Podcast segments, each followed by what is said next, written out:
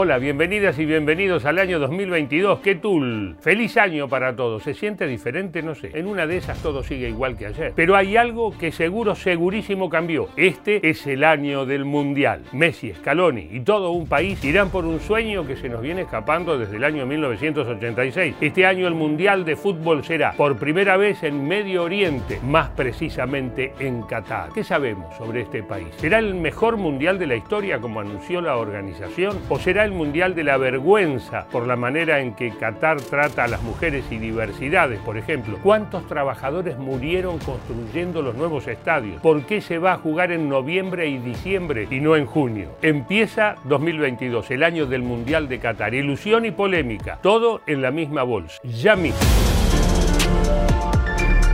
El 2 de diciembre de 2010, la FIFA anunció a Qatar como país organizador del Mundial 2022. La decisión sorprendió a todo el mundo. ¿Por qué? Un país sin tradición futbolera que tiene altas temperaturas en los meses en los que se suele jugar el Mundial superó a otros candidatos. La respuesta, queridos amigos, parece estar en lo que se llamó el FIFA Gate. La prensa europea inició una investigación según la cual el presidente de la Federación Qatarí, Mohamed bin Haman, pagó más de 3 millones de dólares a 30 miembros de la FIFA para que eligieran Qatar. ¿Qué tul? Y ahí se pudrió todo. En diciembre de 2015, el expresidente de la FIFA, Joseph Blatter, fue suspendido por el Comité de Ética de la entidad y más de 40 dirigentes y empresarios fueron acusados de ser parte de este acto de corrupción. Estamos todos crazy. That opened the door to all sorts of little arrangements between various parties. I'll vote for you, you'll vote for me. Uh, you go for 2022, I'll go for 2018. I can influence so and so. This happened um, between the Qataris and the Spanish in particular. But they were not the only ones, believe me. There were deals like that all around the place. Pero la organización del Mundial siguió su curso a pesar de todo.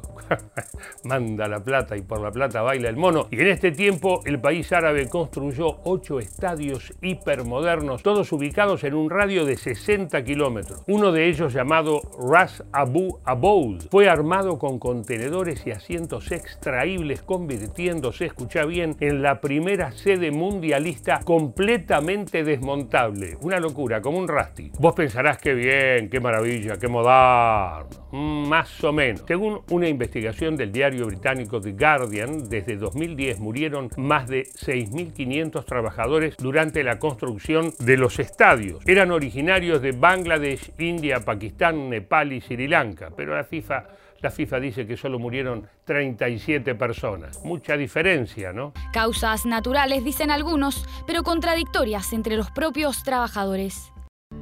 घर जान त अब पैसा छैन त्यस कारण नभएको नि। पैसा भए त को बस्थ्यो यहाँ?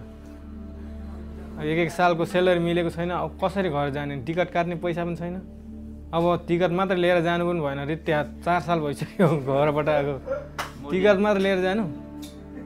Las polémicas no terminan ahí. Qatar, como otros países de la región, tiene una postura muy compleja en cuanto al trato a mujeres y diversidades. De hecho, hace unas semanas se conoció una noticia que subraya esa idea. Las personas del colectivo LGTBIQ no van a poder asistir al Mundial.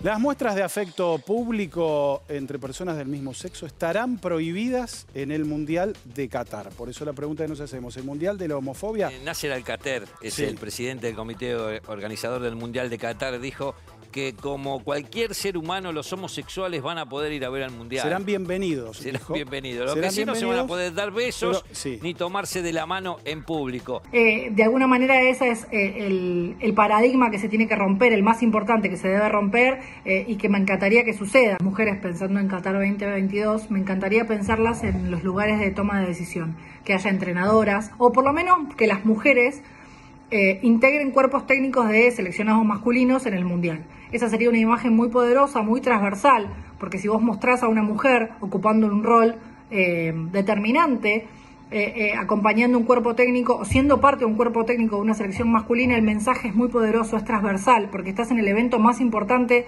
si querés, a nivel mundial, justamente, Y, eso es como que de alguna manera acompaña un movimiento de mujeres que viene empujando y pidiendo por eh, romper de alguna manera ese, ese techo de cristal. ¿Qué espacio queda para el fútbol, para el espectáculo deportivo en medio de tanta polémica? Bueno, en realidad ahí también hay lío. La fecha del evento por primera vez en la historia fue trasladada del tradicional mes de junio a fin de año. Se jugará entre el 21 de noviembre y el 17 de diciembre. Atenti a este dato. Según el sitio oficial de FIFA, por primera vez el partido final será un sábado y no un domingo como siempre. ¿Por qué el cambio de mes? Para evitar las altísimas temperaturas del verano catarí que llegan a los 40 grados o más. Pese a que buena parte del año el calor caracteriza a Qatar al ser una zona desértica, el Mundial se desarrollará en una época en la que el termómetro suele marcar entre los 18 y 24 grados, o sea, un clima agradable. Además, algunos estadios contarán con tecnología de aire acondicionado tanto para los fanáticos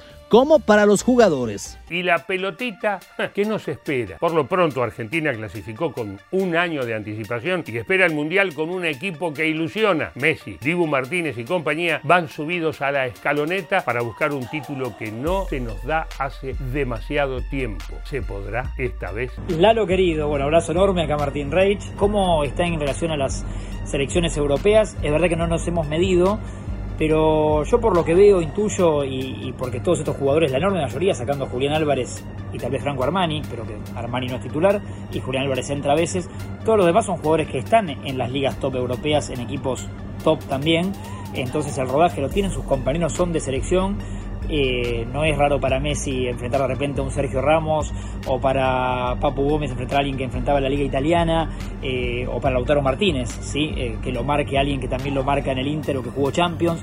Entonces son todos pibes que, que tienen el rodaje el día a día europeo.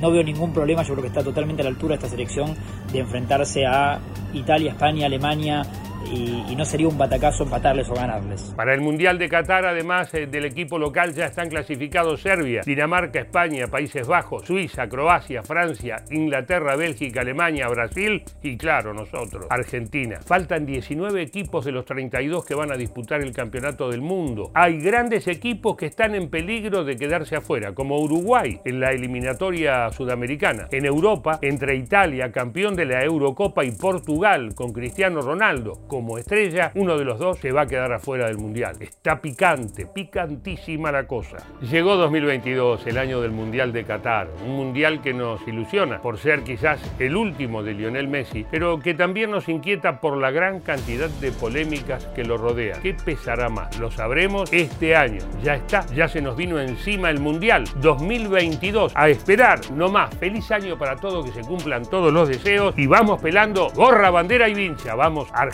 Todavía. Chao, hasta la próxima.